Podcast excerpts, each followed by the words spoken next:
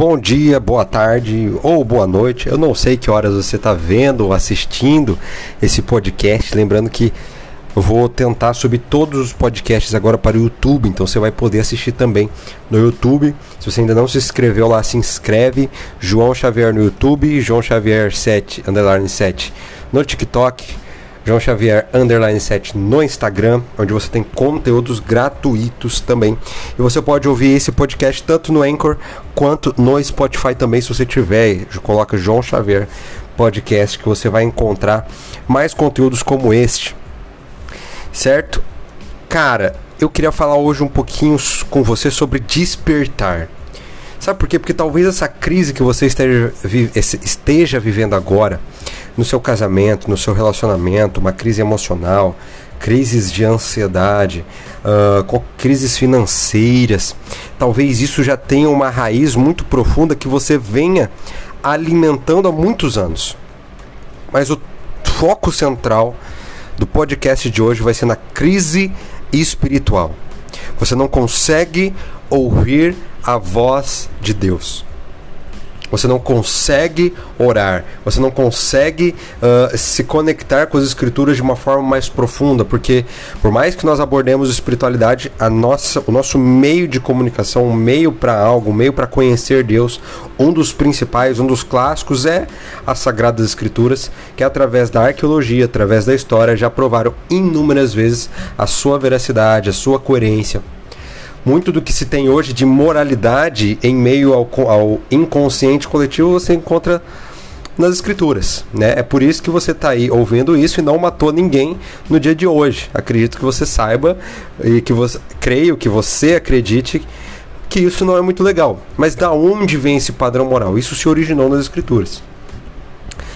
Pois bem, a gente vou fazer ainda um algo só sobre as escrituras, mas essa não é a ênfase hoje. A ênfase hoje é na crise espiritual que gera outras crises em outras áreas da minha e da sua vida. Se você está vivendo uma crise hoje, se você se identificou com algum desses fatores, dificuldade de orar, dificuldade de ir para as escrituras, é, é, não, não, não sentir vontade mais de pertencer a uma comunidade local, uh, não querer mais desenvolver nenhum tipo de espiritualidade, nada, até se considerar um, um, ateu no sentido de prática, né? viver como se Deus não, não existisse, não ser declaradamente ateu, mas viver como se ele não existisse. Isso tem uma raiz profunda que talvez ações que você venha tendo ao longo dos anos tenha provocado isso. Sabe, ninguém para, é, é, ninguém vive uma crise espiritual do nada. Isso são pequenas escolhas, pequenas concessões que nos levam a viver isso. Então, geralmente, quando eu converso, quando eu ministro nos lugares, quando eu converso com pessoas que estão vivendo, passando por essa situação, as raízes são um pouquinho parecidas. Então, alguém na comunidade local que magoou você, que entristeceu você, que foi preconceituoso com você, que foi religioso no sentido pejorativo com você, uh, alguma experiência negativa com alguém próximo a você, ou simplesmente o, a base, os, a, a, o alicerce não foi bem construído ao ponto de que você se deparou que uma hora ou outra uh, aquilo não fazia mais sentido para você. O ato de congregar, o ato de orar, o ato de permanecer acendendo uma chama é, que impulsionava a sua vida espiritual por ela não ter sido bem alicerçada por um discipulador, como a gente chama, por algum mentor, por algum líder, é, o fato disso, dessa base não ter sido bem construída gera questionamentos a curto, médio, ou melhor, a, a médio e longo prazo. Porque a curto prazo você está vivendo aquela primeira paixão, tudo é novo para você. Quando isso começa a se tornar um pouquinho mais comum, se eu não trabalho, se eu não entendo o meu porquê, que a gente já falou no episódio passado, passado ou alguns episódios anteriores. Se eu não entendo por que, que eu faço aquilo, se eu não entendo qual que é a base de tudo isso, qual que é o alicerce, se eu não estou bem alicerçado, se a semente não foi muito bem plantada, quando chega um é, quando eu me deparo com algum pensamento diferente que faz mais sentido para mim, eu deixo aquilo que faz menos sentido. Não sei se deu para entender, não sei se fez sentido. Se tem algo que faz 98% de sentido, você conhece a outra coisa, outro elemento, outra filosofia que na sua perspectiva naquele momento faz 100% de sentido para você, você vai deixar os 98 e você vai seguir o 100. Seguir, aderir, é, compactuar, consumir. Todas essas ações é, é, fazem parte desse processo de crise.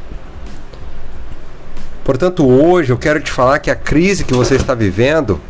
Opa, perdão, caiu o livro aqui.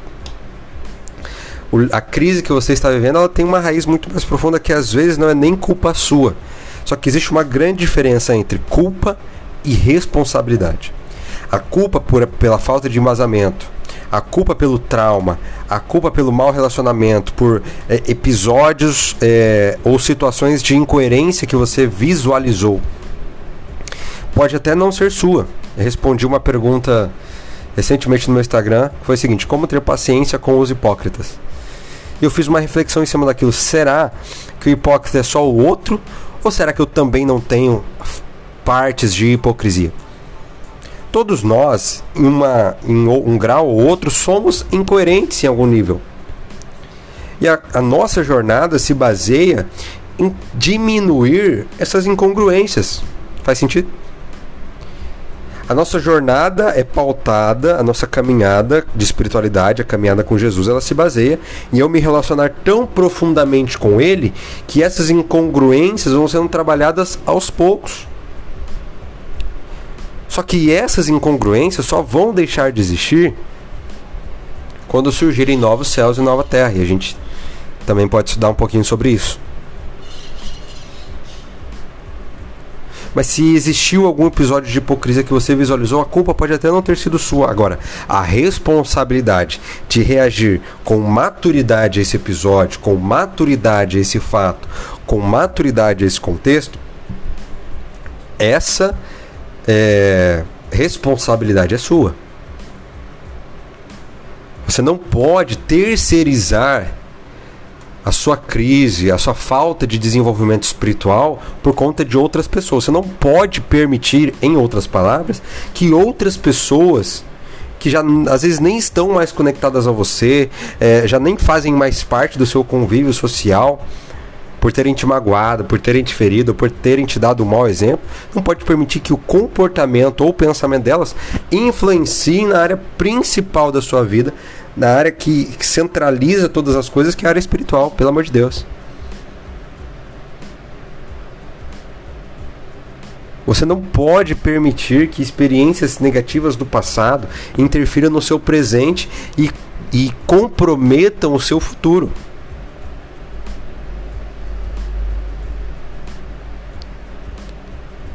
Portanto, não fique buscando motivos para entender por que, que você vive a crise espiritual que você está vivendo agora. Busque alternativas, soluções, novos meios. E só o fato de você estar ouvindo esse podcast, você já está ao passo à frente de muita gente que ainda está em crise e muitas vezes não nem tomou consciência disso ainda.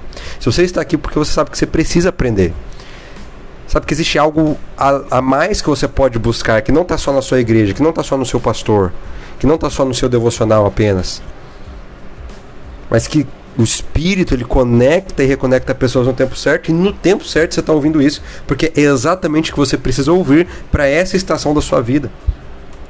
Tá, João, tomei consciência, tomei posse disso, entendi é, agora os motivos pela qual estou em crise, mas o que, que eu faço a partir desse momento?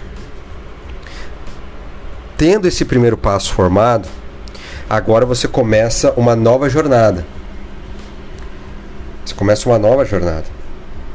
Vou contar exatamente o que aconteceu comigo. Em 2019 eu tive um despertar muito grande para isso, onde eu comecei toda a caminhada de novo. Então comecei a estudar o básico das escrituras, comecei a orar da forma mais simples possível. E isso foi se materializando e se aprofundando ao longo dos anos. Mas se eu não tivesse tido esse despertar, hoje eu estaria totalmente em crise, ou pior, em crise, mas sem saber que estava em crise. Mas a grande sacada para você iniciar é começar do zero. Estuda aquele assunto que você tem dúvida. ouça podcast, veja ministrações no YouTube, siga pessoas que vão te agregar espiritualmente falando. Se essa é uma área que está deficitária, então você tem que investir nessa área. Porque se eu não invisto nessa área, as outras, familiar, emocional, física, elas serão comprometidas porque tudo está ligado à espiritualidade. Algumas escolas de medicina nos Estados Unidos que já perceberam a importância disso criaram cursos de extensão dentro do é, umas, algumas disciplinas optativas, cursos de, de extensão, pós-graduação para os médicos que estão se formando, para que eles tenham ferramentas ainda mais é, poderosas para lidar no tratamento dos pacientes. E a ciência já mostra o quanto que a fé, a, a espiritualidade pode ajudar no processo de recuperação e cura de doenças graves, até como câncer.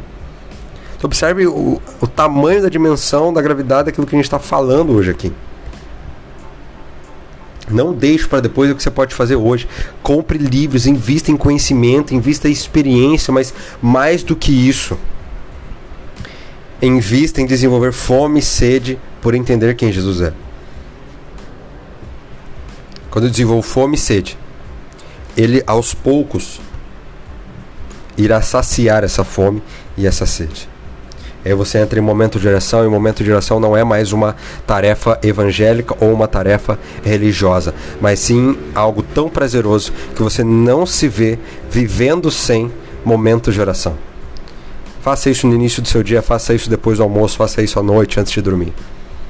E eu duvido, eu duvido que você não sairá da crise que você está vivendo agora.